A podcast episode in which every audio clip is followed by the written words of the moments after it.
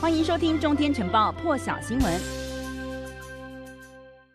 好，现在看到这个雷伊的最新画面哦，这个超级台风雷伊是直扑菲律宾，在昨天呢是已经登陆菲律宾的东南部，目前呢可以看到已经有十万人紧急撤离了。不过目前为止还没有传出这个伤亡报告，但当局是已经有收到这个灾区的洪水还有土石流事件的这个报案哦。根据这个菲律宾的气象局表示，强烈台风雷伊呢在昨天当地时间下午一点半左右呢，从这个菲律宾。东南部的喜雅高岛来登陆，最大持续风速呢每小时一百九十五公里，最大阵风的时速呢是两百四十公里，是今年袭击菲律宾最强的一个台风。那么当地的气象局也警告，这个雷伊呢夹带极具破坏性的强风，将会对这些建筑物还有田地、农地造成严重到非常严重的损害，而且会导致这个大面积的洪水啦，还有降雨，而且会引发土石流。目前菲律宾东部有两座的城市是已经通报他们的电力中断了。另外也有网友呢在网络上头上传了照片、影片，显示呢南部一些灾区有道路哦，还有很多的路树都被吹倒了。救难人员呢已经出动在一些淹水地区来救援这些受困民众。一起来看一段现场画面。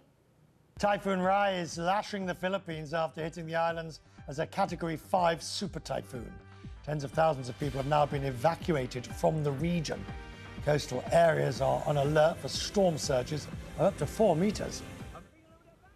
再来关注到一起意外哦，让人家相当的痛心，发生在澳洲的塔斯马尼亚省。昨天呢，当地有一所这个小学，小学里头呢租来了一个这个充气城堡哦，在有小朋友在这个充气城堡里头的状况之下呢，突然吹来一阵强风，结果把这个充气城堡吹到了十米高的空中，结果呢，这个充气城堡整个摔下来，因为里头有人，目前累计已经有五人死亡，另外还有好几名的学童重伤，因为。这个景象实在太惨痛了，让一些到场救援的警方也忍不住落泪了。根据当地的媒体报道呢，这个学校因为当时正在举行派对庆祝整个学期结束，所以呢，校方邀请了有家长啦、有志工到学校一起参与这个活动，没想到竟然发生了憾事。昨天呢，也就是十六号的上午十点左右哦，天气呢，在这个澳洲是夏天，典型的晴朗气候。气象预报呢说，当地。吹的是微风，没有想到竟然出现了强风，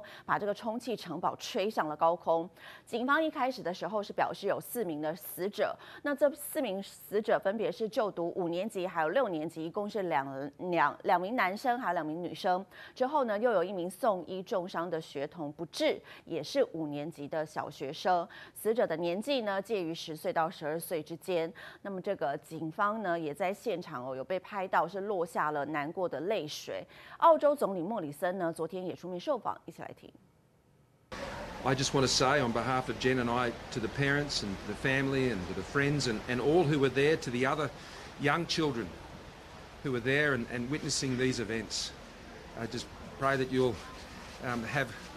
great family around you and great friends and, and that you'll be able to come through this horrific tragedy. 镜头再转往美国，继这个美国的众议院之后呢，参议院周四也通过了防止维吾尔人强迫劳动的法案。这个法案呢，将会禁止涉及强迫劳动的新疆产品流入美国市场。这个法案呢，即将会送往白宫，由美国总统拜登签署之后生效。白宫也表明了，拜登总统呢将会签署这项法案。那么，这个防止维吾尔人强迫劳动法案呢，是获得美国跨党派议员们的高。高度支持。法案呢，将会要求美国的国土安全部来拟定一个清单，要列举出跟大陆政府合作压迫新疆少数民族的实体，禁止所有来自强迫劳动生产的产品进口到美国的境内。这个法案制定名为“可反驳推定条款”哦，意思就是呢，这个企业必须要向美国政府机构提出一个令明确又令人家信服的证据，证明呢这些产品从新疆进口的。产品呢未涉及强迫劳动，否则一律就推定所有这些来自新疆的产品都是强迫劳动生产的，所以呢可以禁止这些商品进口美国。这一项禁令呢将会在法案生效之后的一百八十天内开始执行。接着要来关注到的是疫情的部分哦，因为英国呢新增病例已经连续两天创下新高了。那么当地的首席医疗官就警告说呢，因为现在这个新型的变异株 Omicron 快速的扩散，所以每天住院人数呢也可能达到新的高峰。根据路透社报道呢，这个英国在昨天通报新增有八万八千多例的确诊，是疫情爆发以来的最高纪录，也比前一天呢刚创下了纪录又多了一万例。因此呢，法国政府是表示说，法国要从这个周末开始禁止往返英国的非必要旅行，来减缓这个 Omicron 的传播。不过，法国公民还有欧盟国家的公民呢，仍旧是可以从这个英国返回法国的。法国政府的发言人是表示呢，这个政策的目的哦是要收紧整个网络旅游的网络，要放慢这个 Omicron 病例抵达法国的一个速度，让法国人呢可以有足够的时间去追打、去施打这个疫苗的追加剂。而这个因为英国的确诊数飙升呢，那么白金汉宫就有消息人士表示，